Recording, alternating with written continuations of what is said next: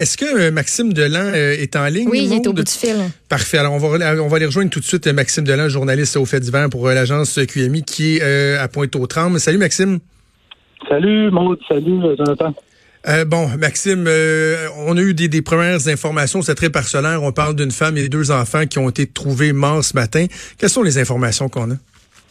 Ben, les informations continuent d'entrer. euh, que je peux vous dire pour le moment, 8 heures ce matin, donc les policiers se présentent dans une résidence de la place euh, de la place des Pointeliers dans le secteur, vous l'avez dit, de Pointe-aux-Trembles.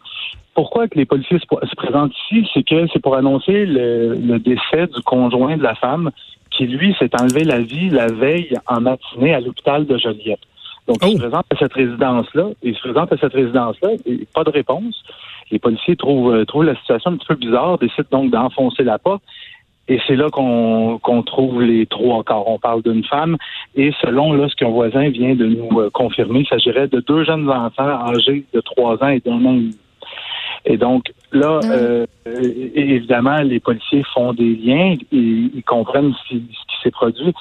L'hypothèse la plus probable, c'est que le, le conjoint de la dame aurait possiblement tué donc sa conjointe et ses deux enfants avant de se rendre dans la région de Joliette. Pourquoi se rendre, à- se rendre dans la région de Joliette?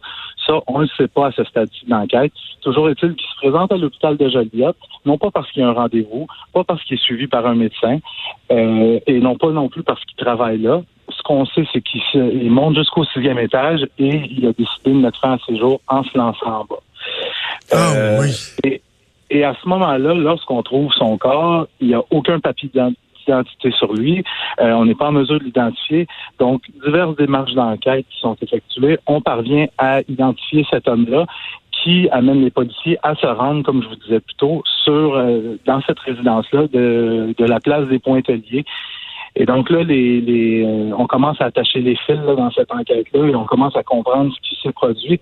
Là, par contre, ce qui, euh, ce qui inquiète un petit peu les policiers, c'est est-ce que euh, l'homme en question qui, a décidé de s'enlever la vie, est-ce qu'il a fait d'autres victimes ailleurs? On ne le sait pas encore parce que euh, logiquement, le, le triple meurtre qui a eu lieu ici sur la place des Pointeliers a eu lieu il y a au minimum 24 heures. Ah oui. C'est une question, une mathématique. Donc, euh, c'est ça. Là, l'enquête en est qu'à ses débuts.